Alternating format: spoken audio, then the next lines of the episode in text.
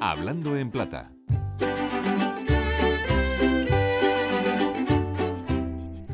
La palabra acreditación es un galicismo, es decir, está tomada directamente del francés.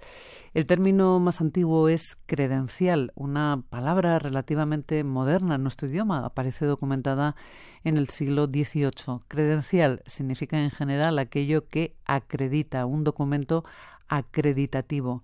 Hasta no hace mucho tiempo, acreditar, acreditado, credencial y en concreto cartas credenciales eh, aludían particularmente a la profesión diplomática. Por ejemplo, el embajador acreditado en París o bien el embajador ha presentado sus cartas credenciales. Y sin embargo, la actualidad se ha impuesto sobre el idioma, lógicamente, por cuanto el idioma refleja lo que nos ocurre a diario. De ahí que el diccionario de la Real Academia haya registrado el uso más habitual de acreditar como dar seguridad de que alguna persona o cosa es lo que representa o parece.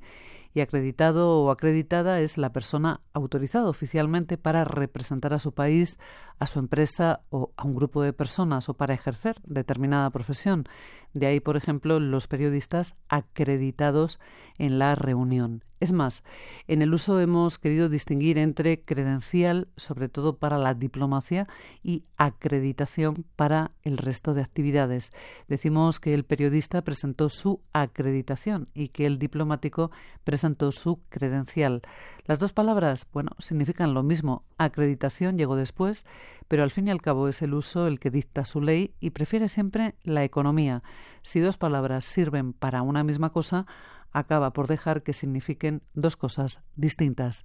Hablando en plata, Amelia Fernández, Radio 5, Todo Noticias.